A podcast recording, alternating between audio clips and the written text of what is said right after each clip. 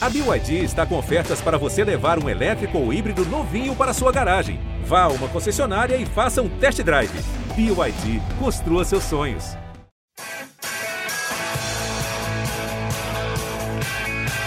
Rolou para Cafu, para Raí, pro gol. E que gol! Partiu o Rogério, pé direito na bola, passou pela barreira.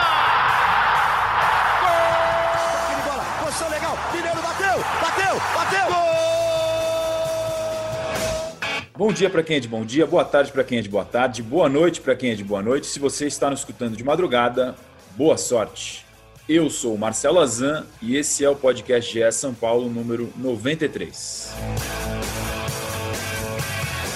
Como você já pode perceber de cara, não é a voz da qual você está acostumado de Leandro Canônico na apresentação deste humilde podcast.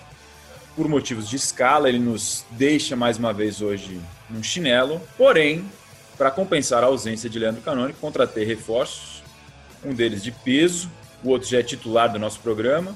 Então vou começar pelo convidado, porque é uma novidade aí para vocês. Ele já tem carteirinha de VIP do programa do podcast GE São Paulo, mas volta e meia ele dá uma chinelada e some. E agora voltou ele, o menor, maior repórter do mundo, André Hernan. Tudo bem, amigo?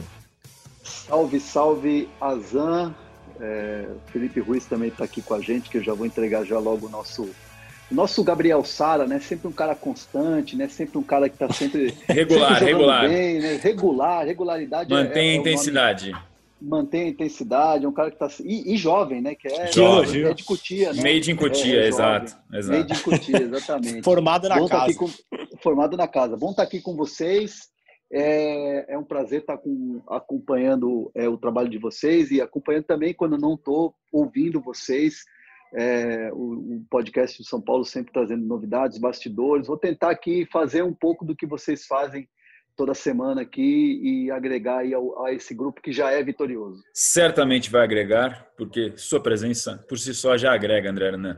Tudo bem, Felipe Ruiz, o nosso Praz, que você já está acostumado, hora a gente chama de Praz, hora de Felipe, produtor e setorista também de São Paulo aqui no esporte do, da Globo do GE. Fala, Felipe Praz, tudo bem? Grande, Rasa, tudo ótimo, tudo maravilha. Teremos muito assunto hoje, né? Jogo quente do São Paulo, vitória importante contra o Fluminense. Projetaremos Copa do Brasil, sequência da temporada, transição de diretoria. Tem muito assunto, muito. E André Hernan é um cara muito humilde, porque ele fala que vai tentar acrescentar e ele sempre acrescenta muito. Então vai ser papo de alto nível, com certeza. É qualidade e humildade numa só pessoa, um pacote completo com o André Hernan. Vamos começar o nosso debate aqui, repercutindo primeiro a vitória do São Paulo por 2 a 1 sobre o Fluminense no Maracanã no último sábado. Jogo que era fundamental, ainda mais depois de uma derrota na primeira semifinal da Copa do Brasil para o Grêmio por 1 a 0 lá em Porto Alegre. O São Paulo vai para o Maracanã, da onde está fazendo a sua segunda casa em 2020, né, porque está se dando muito bem lá no estádio, e vence o Fluminense num jogo difícil, sai na frente, toma um empate.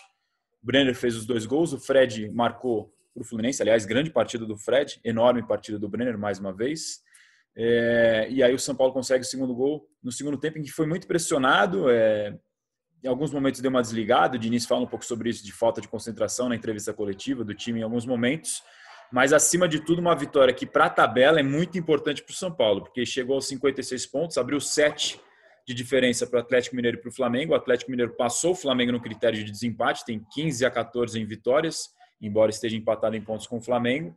Então, abriu sete de diferença para o segundo e terceiro colocados, respectivamente. Lembrando, claro, que o Flamengo tem um jogo por fazer ainda no Brasileirão. Mas queria que vocês falassem da importância desse resultado e de como é que vocês viram o desempenho do São Paulo depois de uma derrota importante também na primeira semifinal, na qual também jogou melhor, mas o resultado não veio. É, é o tipo de jogo, amigos, que quando você tem alguma conquista, é, e principalmente quando você tem conquista de pontos corridos, como a gente tem no Brasileirão, você pega alguns jogos que você olha para trás e você fala: esse jogo é divisor de águas, esse jogo, esse jogo é chave. Então, se o São Paulo tiver uma conquista, se o São Paulo mantiver essa distância de pontuação e, vir a conquistar no final dessa temporada 2021 é, o título brasileiro, eu entendo que esse jogo o, o, a comissão técnica, os jogadores vão olhar com carinho. E é, e é interessante uh, citar o quanto o São Paulo amadureceu como time, o quanto o São Paulo não é mais aquele time assustado que leva um gol e, meu Deus do céu, bate um desespero e acaba errando tanto, tanto, tanto, principalmente erros individuais, e o São Paulo é, sempre acabava tropeçando nos próprios erros. Então é um time que é, tem é, nessa juventude e liderados pelo Daniel Alves, pelo, pelo é, Juan Fran, pelo Reinaldo, pelo Volpe, os mais experientes, o próprio Arboleda, é, essa mescla, esse time conseguiu se agarrar a essa maturidade que é muito difícil você ver o São Paulo se desesperar tomar o um gol. Então, quando empatou, o Fluminense poderia ter, que jogou bem, o Fred fez uma partida monstruosa, é, poderia ter chegado é, mais, poderia ter apertado, amassado mais o São Paulo, poderia ter saído com a vitória, mas o São Paulo teve muita tranquilidade, mesmo dentro dessa oscilação, que foi sempre uma marca registrada do São Paulo, conseguiu manter a tranquilidade, foi maduro e buscou o resultado. Então, é um resultado gigantesco, divisor de águas, por que não, né, numa possível conquista, mas principalmente é uma, é uma vitória que coroa um São Paulo maduro, um São Paulo que leva gol, não se desespera e consegue fazer o resultado. E maturidade, que é a palavra que o Hernan usou, foi também a do Diniz na entrevista coletiva, né, Felipe? Não sei se vocês acompanharam, ele falou exatamente disso, como o São Paulo está cada vez mais maduro. E eu perguntei para ele se o São Paulo joga o melhor futebol do Brasil, porque na minha opinião joga nesse momento. Escrevi ele fugiu da resposta, né? É, ele, mas, achei, mas achei boa a resposta, sim. Tudo bem, se ele falasse que sim, ia virar aquela coisa, como foi com o Renato Gaúcho, mas nem pensei nisso na hora de fazer a pergunta, foi mesmo mais para saber a opinião dele, porque é a minha. E, e aí ele fala que o São Paulo está jogando melhor do que, pode, do que o São Paulo pode jogar e que nas oscilações, como o Hernan citou, o, a descida, a baixa na oscilação está sendo cada vez menor, ou seja, o time está conseguindo manter uma regularidade e se falou bastante também maturidade. Como é que você viu esse, esse resultado, Felipe? Eu acho que o que o Hernan falou é importante, porque o São Paulo de outrora sentiria muito gol de empate, mas muito mesmo. O São Paulo toma o gol, até numa falha individual de um garoto da base, do Sara. E, e, o São Paulo não sente o gol, o São Paulo cria, o São Paulo teve até outras chances. O próprio gol é, é uma jogada trabalhada, é um lançamento que o Sara aproveita, cruza para o Brenner. Então, assim, o São Paulo criou, o São Paulo não sentiu tanto o gol como sentiu em outros momentos. Eu acho que isso com certeza é uma maturidade do trabalho do Diniz, que é um trabalho de mais de um ano. É uma união de jovens do elenco que tem Luan, que tem Brenner, que tem Sara, que tem o Diego, que não está jogando agora, mas que foi titular por muito tempo, que tem o Igor Gomes. Então, assim, o São Paulo chegou a ter metade do time formado com garotos da base. E aí, junto, vem a maturidade do Daniel Alves, do Volpe, que aqui atrás é muito importante, conversa muito com os garotos.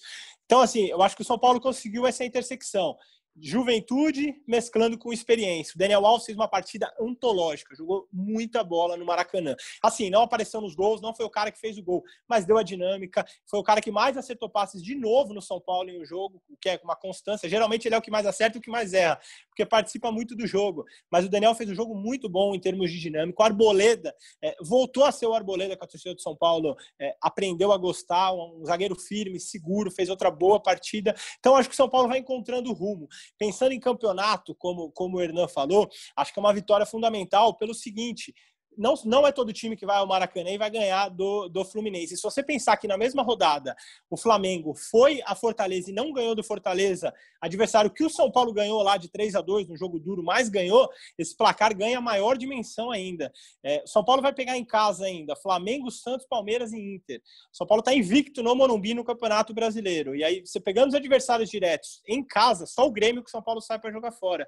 Mas você pegando os adversários diretos, é, que são concorrência ao título em casa, é, dá sim para falar que a, que a expectativa é muito boa na sequência do brasileiro. Gostei do intersecção do, do Praze, mas esse, dado, mas esse dado que você levantou aí é só time pesado, né? Que você citou aí. Fala de novo essa sequência de jogos no Morumbi, Felipe, achei importante. Não na ordem, né? Mas o São Paulo vai pegar da parte de cima para a parte de baixo da tabela. São Paulo vai pegar Flamengo, Palmeiras, Internacional e Santos no Morumbi. E sai só para pegar o Grêmio. Do, dos é, líderes ali do campeonato, faltam esses cinco para enfrentar ainda. E sai só para pegar o Grêmio, os outros quatro pega no Morumbi. Ou seja, os confrontos pesados serão em casa, onde é, o São Paulo costuma ter força, né? No Morumbi. É importante esse dado que o, que o Felipe nos traz. Diga, diga, Hernan.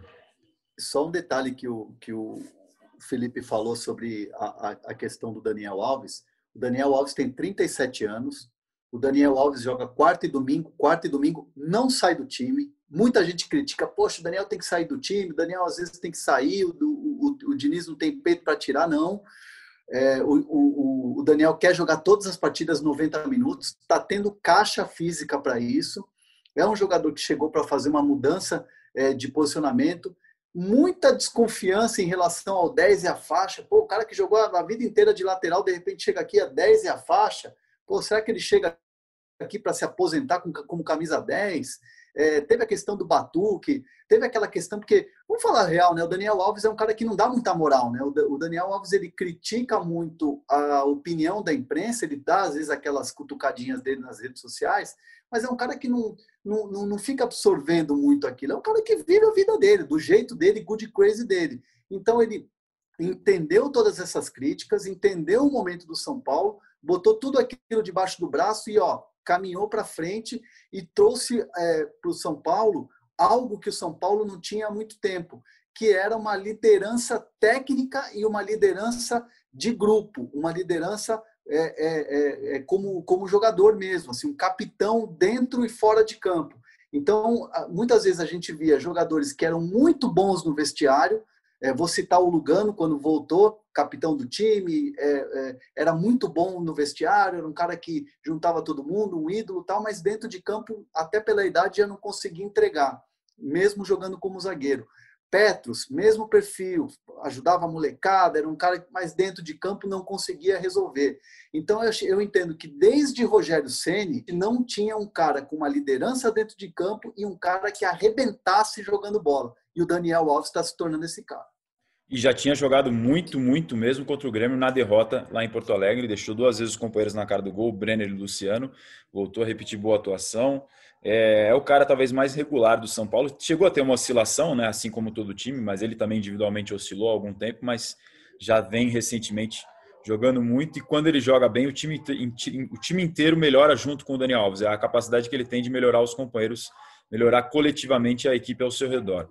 Antes da gente virar a chave e já projetar a semifinal contra o Grêmio, o jogo que o torcedor está contando os minutos, os segundos e as horas para chegar quarta-feira, nove e meia da noite, no Morumbi, segunda semifinal da Copa do Brasil, é, não, vou, não posso deixar de destacar também o Reinaldo, porque mais um, mais um desses jogadores que individualmente está se destacando no São Paulo nessa temporada. Deu assistência no primeiro gol do Brenner, dá o cruzamento faz aquele arco, né? A bola vai saindo do goleiro e vindo para o atacante, que é o cruzamento que todo centroavante gosta, né? O Brenner só precisa. E aí o Brenner se jogou na bola, diferentemente do que tinha feito contra o Grêmio quando ele perdeu o gol lá na semifinal. Ele se joga com os dois pés, que a gente tinha comentado sobre isso no último podcast aqui. O Leandro Canônico lembrou do comentário do Casagrande na transmissão da Globo, que o Casa falou isso. Naquela bola ali contra o Grêmio, ele tinha que se jogar com os dois pés. O Brenner se joga com os dois pés de carrinho agora contra o Fluminense, alcança e faz o gol. É, mas o cruzamento do Reinaldo é muito bom. É um dos líderes, se não líder, de assistência do São Paulo na temporada. Já deu mais de 10 passes para gol. É, e vai fazer muita falta para o São Paulo contra o Grêmio, porque ele está suspenso. Vale a gente lembrar para o torcedor. Reinaldo tomou o terceiro amarelo até de forma boba, né, no fim do, da primeira semifinal lá em Porto Alegre. Toma o cartão e, e, vai desfalcar um desfalque de peso para o São Paulo na lateral esquerda nesse jogo de volta contra o Grêmio, agora no Morumbi. É, falando já desse, desse jogaço, que é o último do ano, é o último jogo de 2020, é o jogo que separa os homens dos meninos e que separa o São Paulo de voltar a disputar uma final de campeonato que tem sido uma grande raridade nessa década, né? A gente está falando de 10 anos. O São Paulo disputou a final da Sul-Americana em 2012, foi campeão. Disputou a final do Campeonato Paulista em 2019, perdeu para o Corinthians. E se você contar competições em que o time não precisa brigar ao longo da competição para se classificar e tudo mais, tem a Recopa Sul-Americana, que disputou porque foi campeão da, da Sul-Americana e perde para o Corinthians. Então, assim, duas ou três finais, se você contar a Recopa, tirando a Recopa, acho que duas finais de campeonatos que você disputa fase, se classifica, em 10 anos é muito pouco um time do tamanho de São Paulo. Não à toa, quem não disputa não ganha, por isso que o São Paulo está oito anos na fila de títulos desde 2012, quando conquistou a Copa Sul-Americana. Então, agora está um jogo de voltar a disputar uma final de campeonato que por si só já é gigante dado esse contexto histórico recente que eu acabei de dar. Se vencer o Grêmio por dois gols de diferença, vai para a final. Se vencer por um gol de diferença, por qualquer placar que seja, 1x0, 2x1, 3x2, 4x3, etc., decisão nos pênaltis. E o empate classifica o Grêmio para a final da Copa do Brasil. É... tem muita coisa para a gente falar desse jogo, amigos. André Hernan, Felipe Ruiz, o nosso Praz. Eu queria que vocês comentassem primeiro, justamente pegando o gancho do que eu acabei de falar do Reinaldo, a suspensão do Reinaldo qual o tamanho do peso existe pela ausência do Reinaldo e, e, já projetando quem que vocês acham. A gente não tem informação ainda porque estamos gravando agora três e meia da tarde desta segunda-feira, justamente o horário do início do primeiro treino do São Paulo no CT da Barra Funda nesta segunda, de olho nesse confronto com o Grêmio. Então não tem nem como saber nenhuma possibilidade de time nesse momento. É, mas o que, que vocês imaginam? O Léo talvez seja a opção mais natural, lateral por lateral, se ele não quiser mexer na estrutura da equipe. Mas será que ele pode surpreender, improvisar alguém por ali, colocar o Tietchan, que estava suspenso contra o Fluminense, agora está à disposição? Enfim, esse primeiro pitaco contra o Grêmio e o peso da ausência do Reinaldo, né? Eu, eu, eu entendo que, o, que o, o, o Diniz ele é um treinador que não olha o óbvio, né? Ele nunca vai ser um treinador que vai é, pelo óbvio. É, ah, o Léo Pelé na esquerda porque o Reinaldo está suspenso. É um jogo que você tem algumas variações, algumas situações em que você tem que analisar é, é, o, o, o, adversário que vem, né? Se você for pensar pelo lado do contra-ataque, pelo lado do, da rapidez do meio-campo, de uma bola longa para o PP, você tem que colocar o Léo, que é, o Léo é um cara defensivamente, até vinha jogando como zagueiro, e é um cara que tem, tem uma saída de bola muito boa, é um cara que tem um passe muito bom e vai à frente também cruzar. É, então, até pela característica que você tem do Léo, é, você entende que ele tem totais condições, e eu acho que o Léo tem muita bola, tem caixa, é um cara apesar de jovem, assim, já mostrou em vários jogos é, desse Campeonato Brasileiro e de outras situações que ele é um cara que não sente tanto assim jogos grandes. E acho que é um jogo seria muito bom para ele, para a carreira dele, para firmar realmente como jogador promissor que que, que a gente está é, vendo é, no São Paulo e principalmente com o Diniz mas eu entendo que o, o, o, Diniz ele tem uma, uma dinâmica e ele consegue fazer uma variação a partir do momento em que ele tem um cara de confiança como o Tietchan. Na escalação do Tietchan no lugar do Luciano, a gente tinha a informação de que o Tietchan seria o titular, mas a gente não tinha a informação de que o Tietchan seria praticamente esse segundo atacante. Né? Porque o que me disseram quando a gente noticiou, né, Razão, foi assim, olha, o, o Tietchan vai povoar o meio campo e o Igor Gomes vai encostar tá lá como ele já fez lá atrás com o Mancini quando surgiu é, no profissional de São Paulo. Eu olhei aqui, ouvi aquilo e falei, pô, me pareceu uma boa ideia do Diniz. Pô, perfeito. Mas aí quando você vê dentro de campo um Tietchan praticamente como segundo atacante, você fala, esse treinador não pensa fora da casinha. Esse cara, ele não é mais do mesmo. Então eu entendo que a partir do momento que ele tem um dia para treinar e pensar nesse, nessa possibilidade contra o Grêmio, eu não colocaria assim tão óbvio, ah, vai ser o Léo Pelé, é o mais é o mais prático, é o que ele deve fazer. Eu entendo que vendo o que aconteceu nesse caso do, do, especificamente do Luciano, pode vir aí uma uma surpresinha aí com o Tietchan, que é um cara que é, é, que é um cara de confiança dele, que é um cara que o, o, o Fernando Diniz entende ser um camaleão dentro daquilo que ele pensa de futebol. Antes de ouvir a opinião do, do Felipe, até para repercutir um pouco isso que o Hernan falou, eu pedi participações de torcedores sobre o que a gente não podia deixar de falar neste podcast nas redes sociais, e dois deles opinaram falando sobre, para a gente projetar quem poderia entrar no lugar do Reinaldo, e aí dois deles deram possibilidades, uma que eu nem, não pensava, Juan Fran na esquerda, que eu não tinha pensado, um deles falou, é, e o outro comentou exatamente o que você disse, do Tietchan, e aí talvez colocando o Gabriel Sara como lateral e colocando o Tietchan no time. Você não falou do Sara, mas enfim, teria que entrar alguém ali na lateral, né? Para fazer. Pro, se o Tietchan entra no meio de campo ou até como atacante, alguém teria de ser deslocado para essa função, a não ser que ele faça uma, grande mudança no esquema, enfim, no sistema que eu não acredito taticamente no jogo mais importante do ano. Palavras do próprio Luan. Diga lá, Felipe. O, o Sara, por ser canhoto, seria esse nome, né? Esse jogador que ocuparia naturalmente a, a lateral esquerda. Eu acho que realmente é, é, a gente não pode subestimar o Diniz, acho que ele vai ter dois dias de treino ainda até o jogo e acho que com certeza ele vai pensar em algo diferente, porque é, eu estava conversando com uma pessoa do São Paulo hoje e o jogo lá em Porto Alegre incomodou muito. E a, e a diretoria do São Paulo, pela quantidade de bola parada. Você até tweetou isso, né, Raza? E eu, e eu retuitei, é uma coisa impressionante. Assim, dois terços do jogo praticamente é, foi, foi com bola parada. Assim, é, o, jogo, o jogo teve 98 minutos no total, contando acréscimos, e acho que 30 e poucos de bola rolando, alguma coisa assim. Então, é, é, impressionante, assim, praticamente dois terços do jogo foi com bola parada e a gente teve um terço, 33% de bola rolando. É muito pouco, se a gente considerar que a FIFA considera o ideal acima de 60%, né? A gente teve muito pouco. Então, isso incomodou o São Paulo. O Diniz, essa pessoa me falou que o Diniz vai orientar os jogadores para não entrar em provocação, que o São Paulo vai entrar para jogar futebol, para pôr a bola no chão e, e, jogar futebol. Palavras do próprio Diniz pessoa que o São Paulo vai entrar para pôr a bola no chão. É, quanto ao Léo, seria a, a, entrada natural, é um, é um, jogador importante do São Paulo, já como o Hernan falou, já foi zagueiro, tem uma boa saída de bola, tem bom passe. Agora, a perda do Reinaldo é muito grande. Ele, ele, ele vive a melhor temporada dele pelo São Paulo. Ele é o líder, é, a temporada que ele mais fez gols pelo São Paulo e é o líder de assistências, como você falou, Raza. Então, assim, o Reinaldo é um cara praticamente insubstituível. Você não tem um cara com o perfil dele de ataque pela esquerda. Mesmo que você colocar o Sara ali, é um jogador diferente, não é tão incisivo quanto o Reinaldo, que tem, chega bem à linha de fundo. Então, assim, é uma perda muito significativa e acho que a gente vai, vai perceber o Diniz tentando achar alguma coisa diferente nesse São Paulo aí. É, só para não deixar passar a batida ainda resgatando o jogo do Fluminense, muitos torcedores também falaram da atuação do Luan que é um volante que o, que o Edu Rodrigues, nosso Eduardo Rodrigues, meu companheiro de setorismo, que está de, de folga no plantão de Natal. É fã, Edu é, é fã, né? Vem elogiando e destacando nos nossos últimos podcasts. E realmente, mas vale a menção novamente que o Luan jogou muito bem. Ele inicia a jogada do segundo gol, né? Ele faz o lançamento por cima da defesa. O Gabriel Sara, se eu não estou enganado, o Sara Cruz, o Brenner bate no rebote, o Bueno tenta mais uma vez e o Brenner põe para dentro no segundo gol.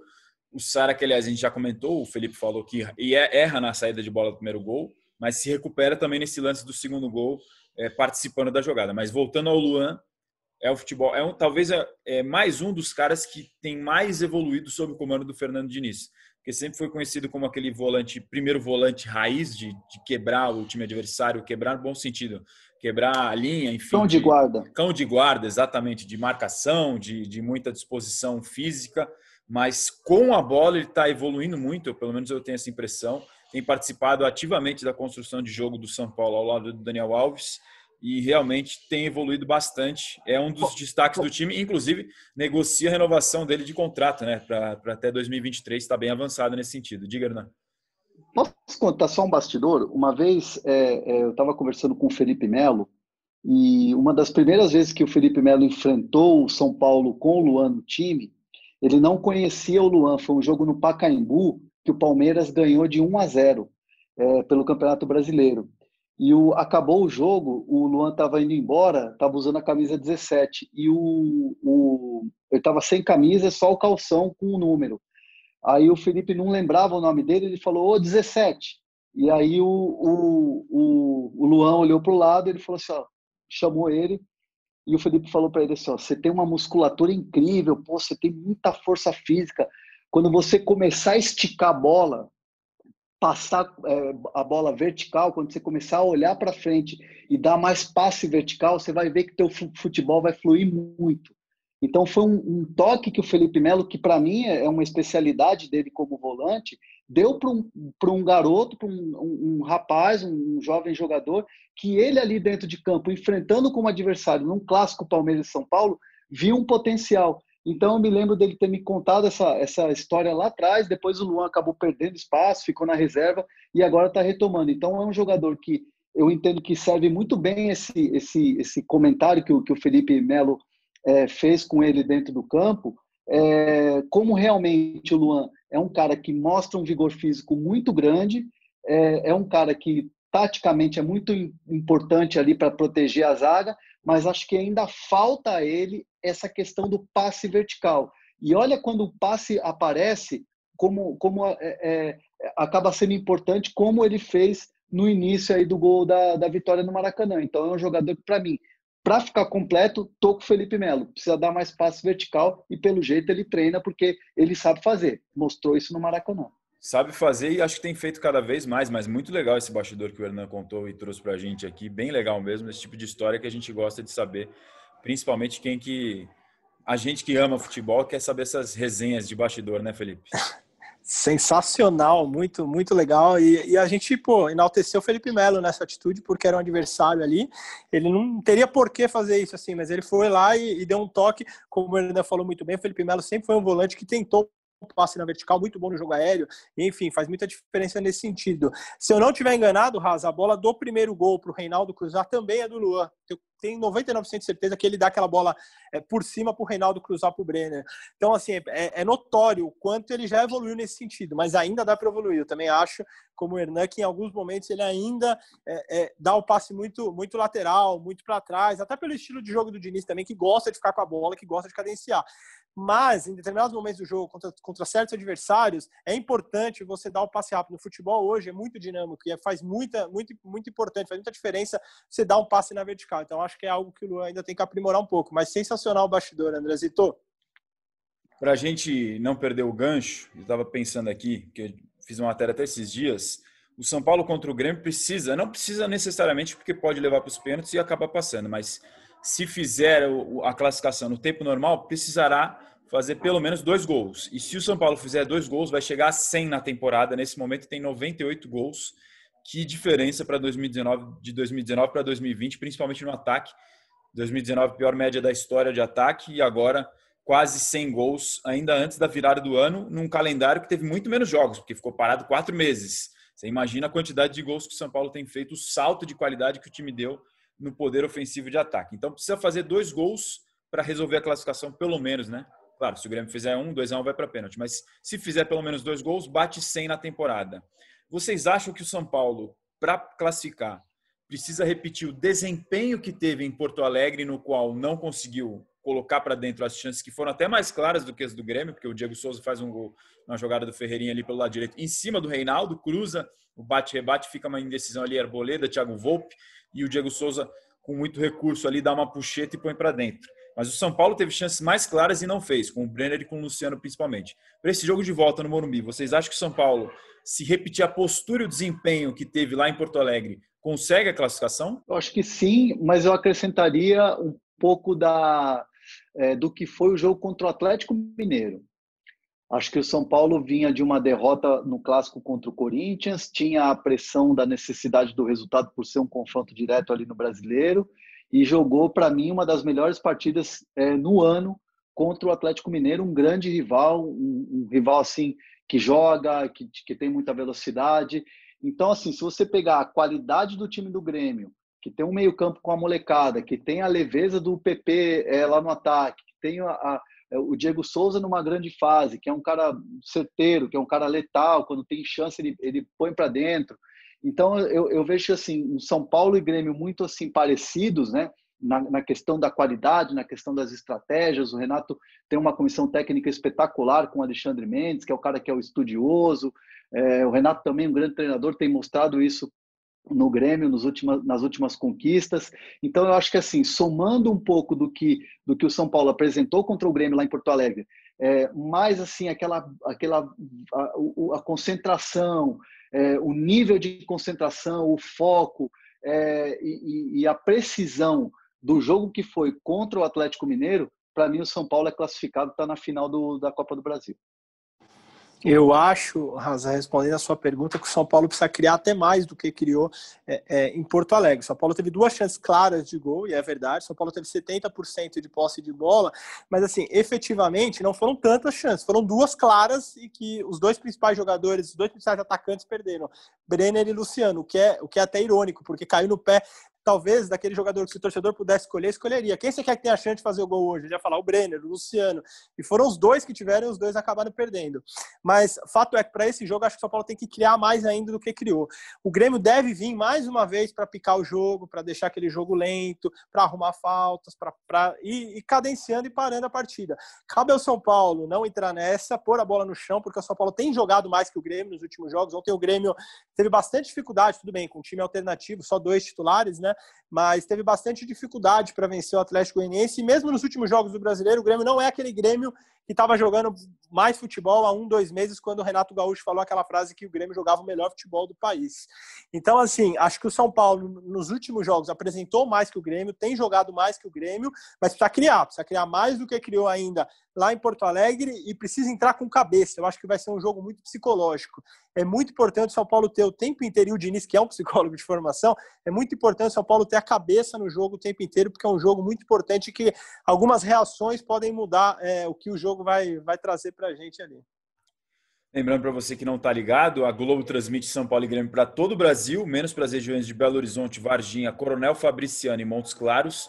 E o Sport TV 2 também transmite ao vivo para todo o Brasil. Aqui no GE você acompanha em tempo real, com vídeos exclusivos dos gols e dos lances. Então, a cobertura completa desse jogaço, semifinal, São Paulo e Grêmio.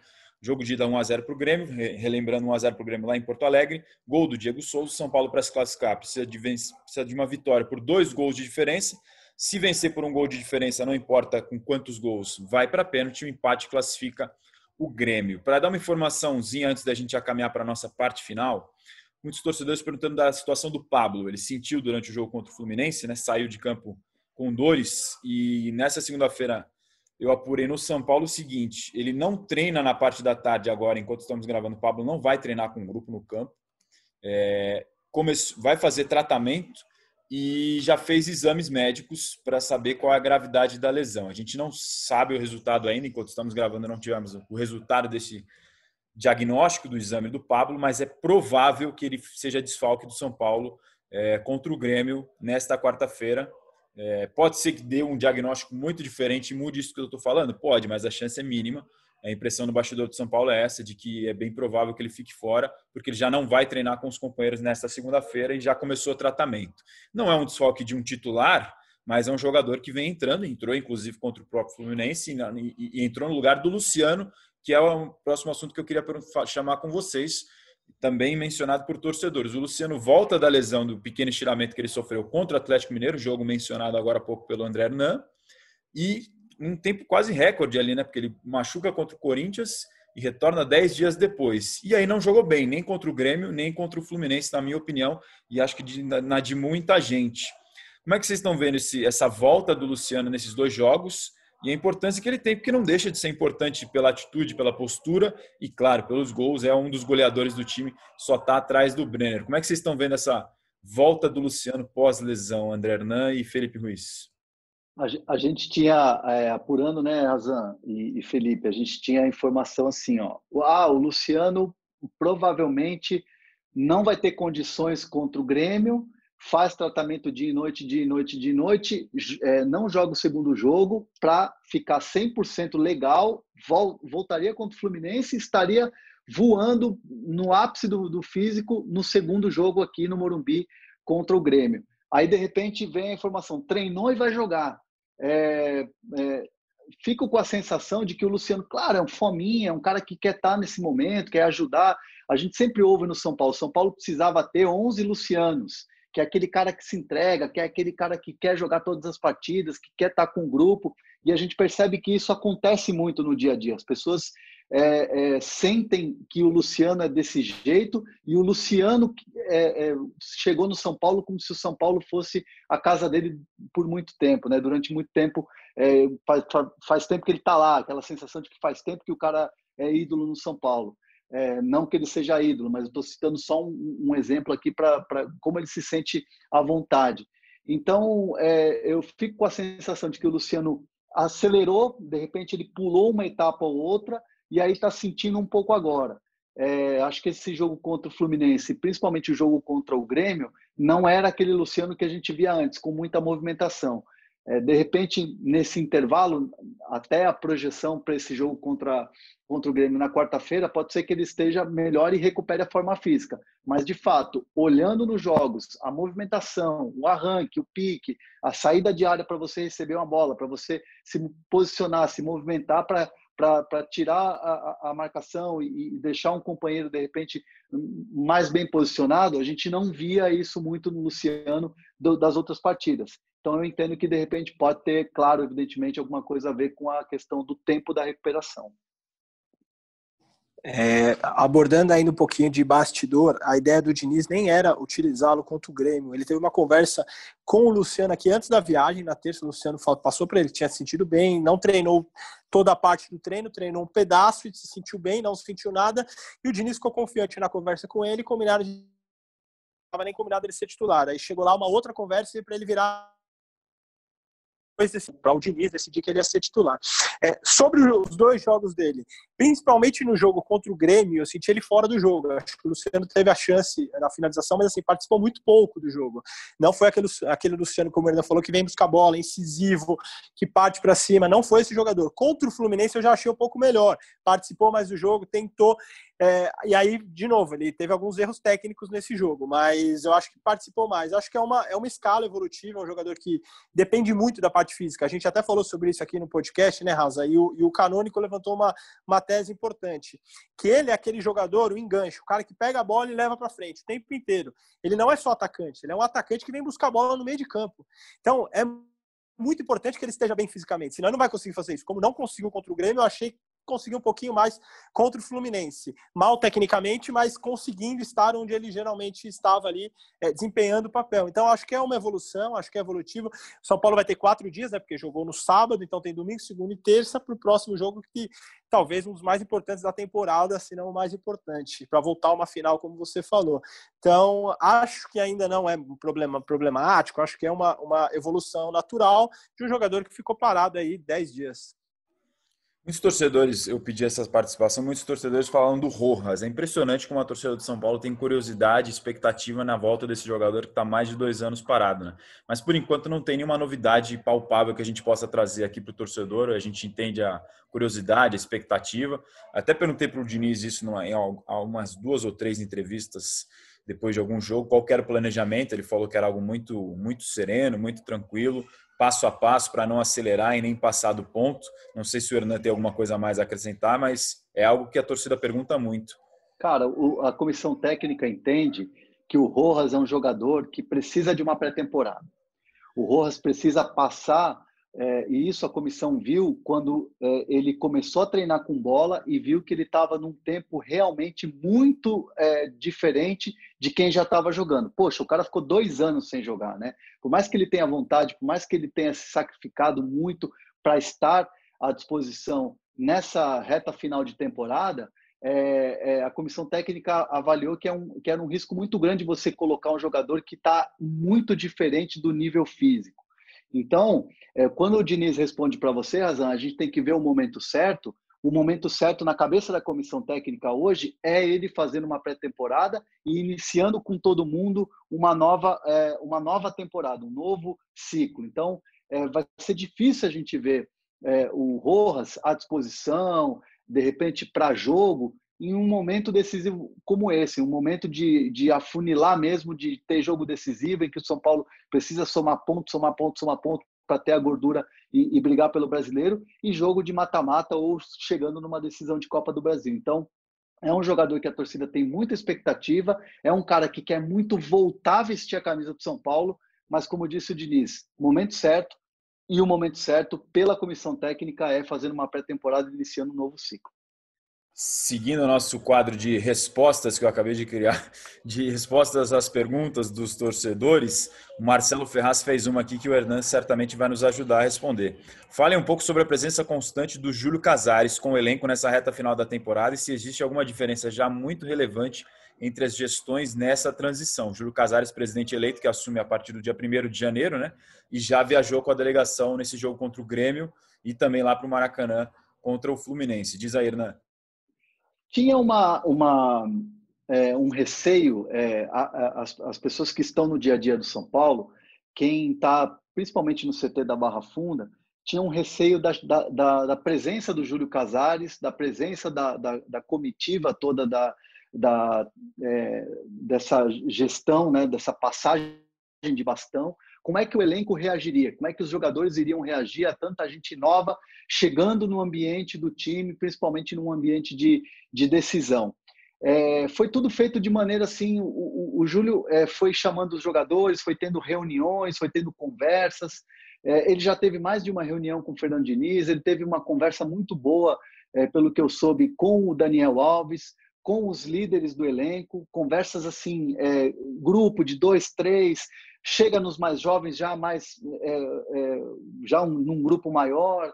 É, com o Daniel Alves foi uma situação mais individual. Então o Júlio Casares ele, ele percebe que ele é entre aspas um estranho no ninho e ele sabe a maneira como ele pode chegar. Então ele não vai ele não vai chegar é, para viajar com o elenco e, e, e tirar aquela coisa é, da intimidade dos jogadores que foi construída desde o ano passado, desde que o Fernando Diniz está é, é, à frente da comissão técnica. Então, ele viaja no dia do jogo, ele chega, visita os jogadores numa refeição, dá um bom dia, uma boa tarde, uma boa noite, tira aquela fotinho que ele bota lá no Instagram dele.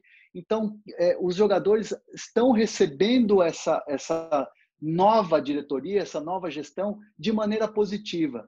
E quem antes tinha um receio de que fosse uma coisa mais brusca, uma coisa de cheguei, agora eu sou o chefe, hoje já tem uma outra opinião. Está vendo que a situação está sendo bem serena. Então, o clima é muito leve. O ambiente hoje, até dessa transição, é visto como muito leve, principalmente é, na cabeça dos jogadores em cima disso, em cima disso que, que o Hernan falou, é, uma coisa que era, é, era uma preocupação interna do São Paulo era a saída do Pássaro, porque a gente pôde ver que, que quando foi oficializada a saída dele, muitos jogadores se posicionaram nas redes sociais.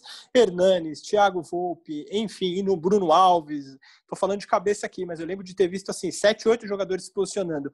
E havia uma preocupação de como eles iam encarar isso, porque era alguém que estava junto no trabalho e que estava saindo.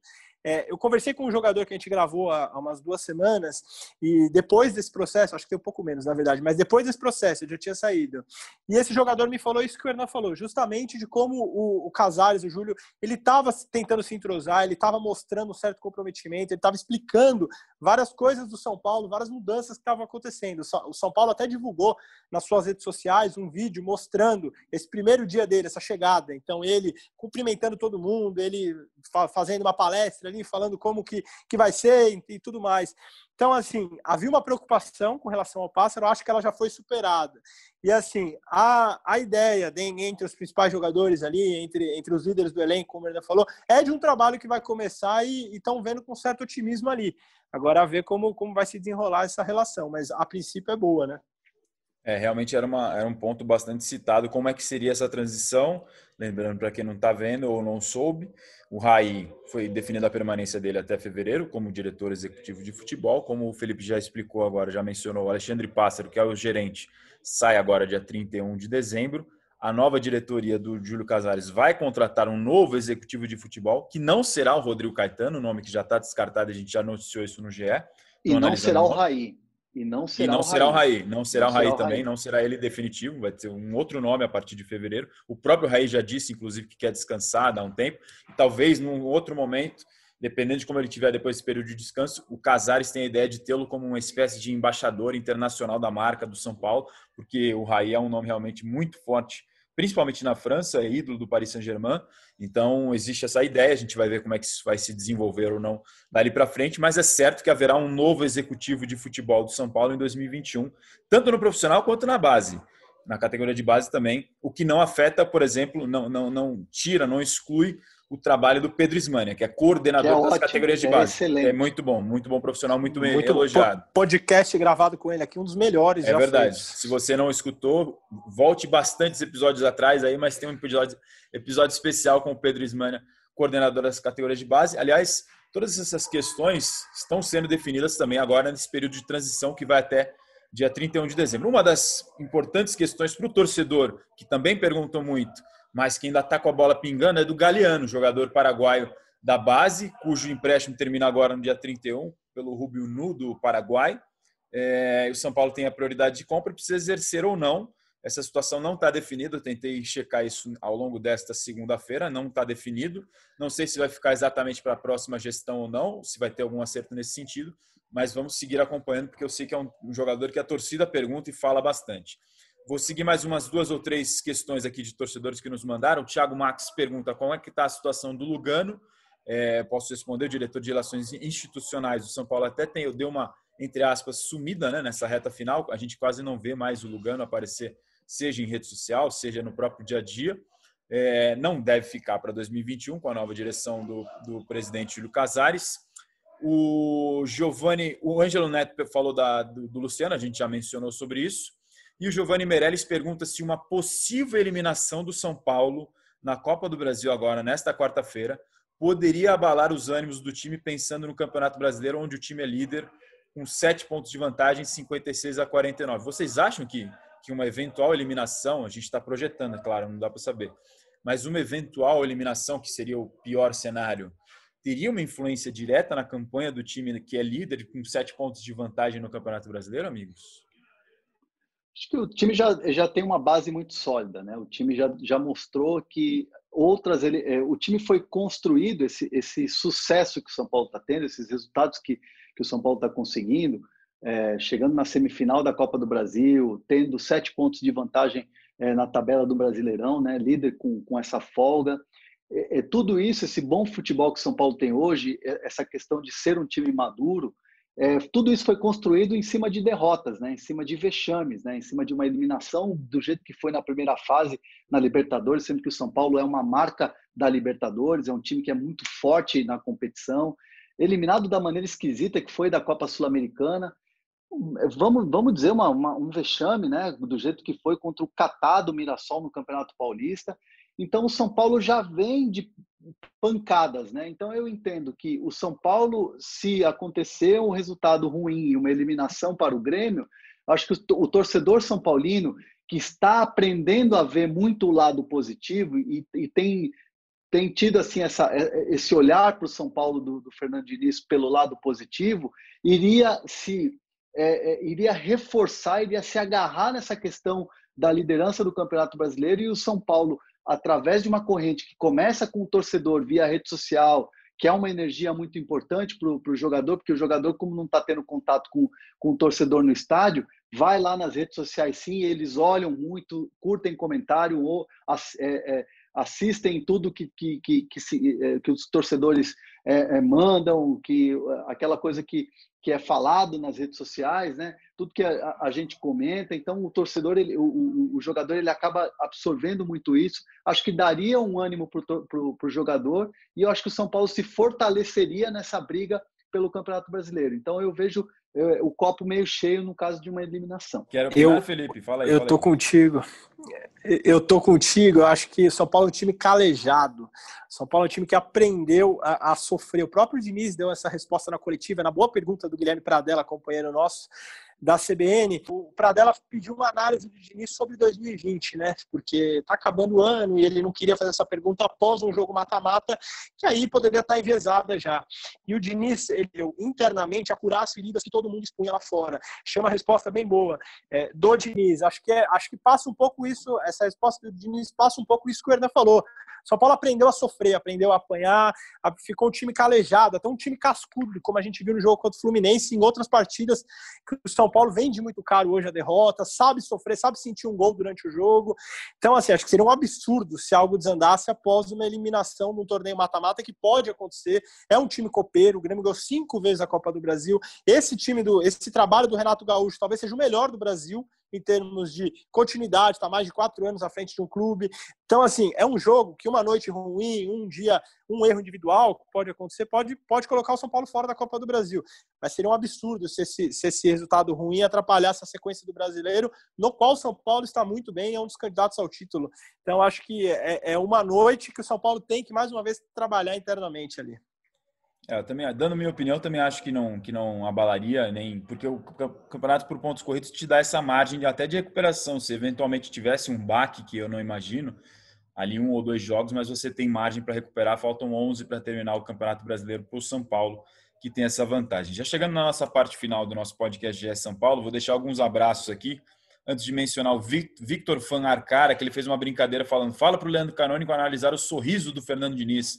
Nosso Canas não está aqui hoje, mas o Diniz, ele já fazia comentários brincando como o Diniz não sorria, mas o Diniz tem sorrido mais. Mas o Diniz é uma atração à parte nos jogos do São Paulo. É muito engraçado o quanto que ele é uma fábrica de memes tanto pelos gestos e caretas quanto pelas, pelos xingamentos que são engraçados, chegam a ser engraçados pela maneira como ele fala com os jogadores, mas o legal é que os caras parecem absorver bem isso é, principalmente o Luciano, que acho que é o, é o que ele mais pega no pé nos jogos do São Paulo. Deixando alguns abraços aqui para Simone Moreno, que sempre escuta a gente, o Lucas de Poços de Caldas, o Cauã Gouveia, o Ícaro e o Cássio Góes de Teresina foram alguns dos que responderam nossas, nosso pedido para coisas que a gente não podia deixar de falar no podcast GE São Paulo, episódio 93.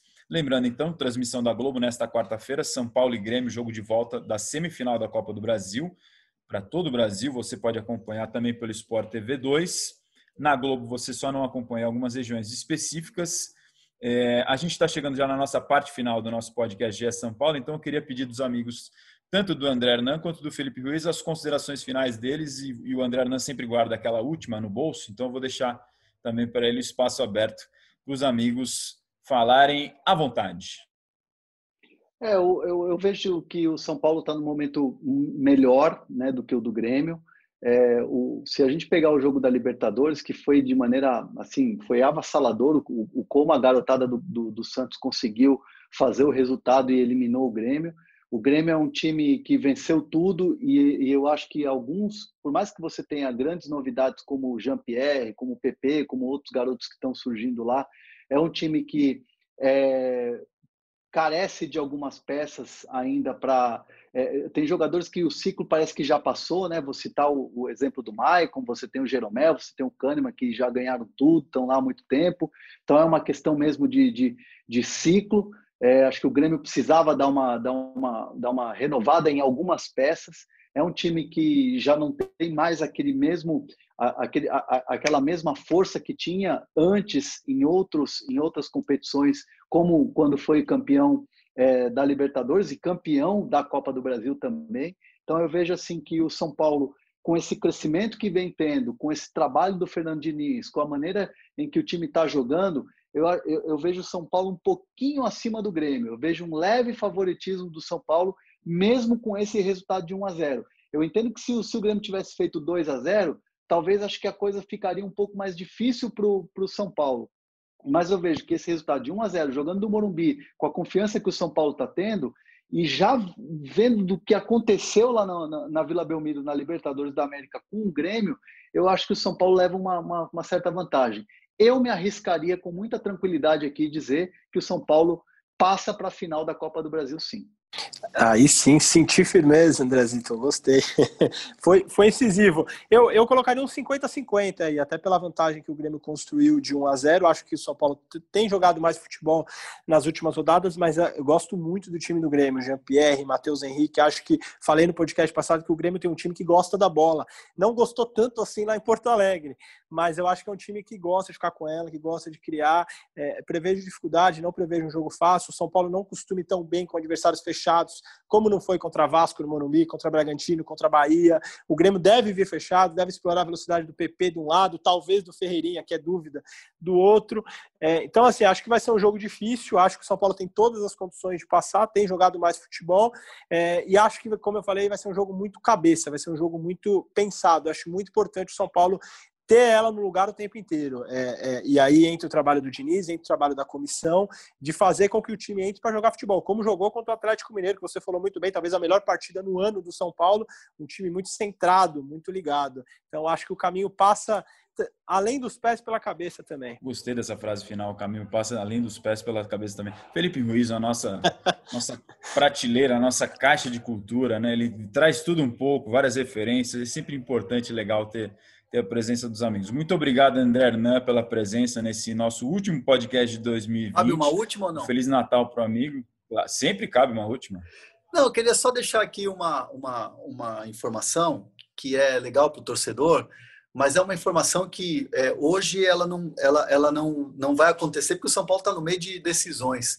Mas ao contrário do que foi na última temporada, o Fernando Diniz vai ter voz ativa nas contratações a nova gestão que já começa a planejar não só essa a transição que está a todo vapor, mas o planejamento de 21, principalmente da Libertadores da América, é, vai haver assim uma, uma, uma, opinião muito importante, uma opinião muito definitiva na questão de indicar nomes, de indicar perfil, de, de escolher jogadores do Fernando Diniz. Porque quando o Fernando Diniz chegou é, no São Paulo, você vai ter que se virar com esse elenco, você vai ter que recuperar alguns jogadores que estão esquecidos na base. Isso o Fernando Diniz conseguiu fazer.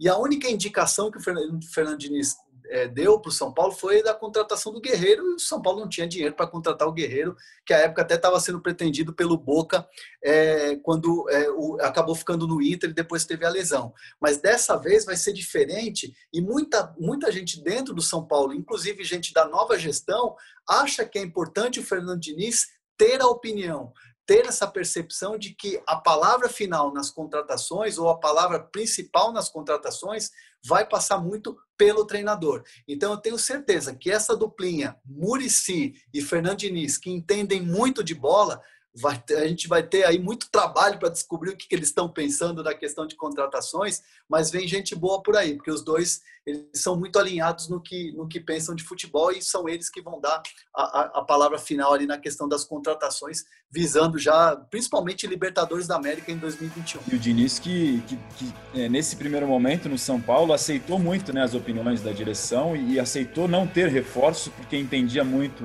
a, a situação econômica financeira do São Paulo, que era difícil, nunca foi um treinador que ficou cobrando reforços publicamente, pelo contrário, sempre disse que o elenco era bom para trabalhar e que dava para fazer o possível com esse elenco. Só teve a contratação do Luciano na troca pelo Everton e agora, nesse segundo momento, com respaldo e talvez até com respaldo de possíveis títulos. Me parece muito natural e faz todo sentido essa informação que o André está trazendo para a gente.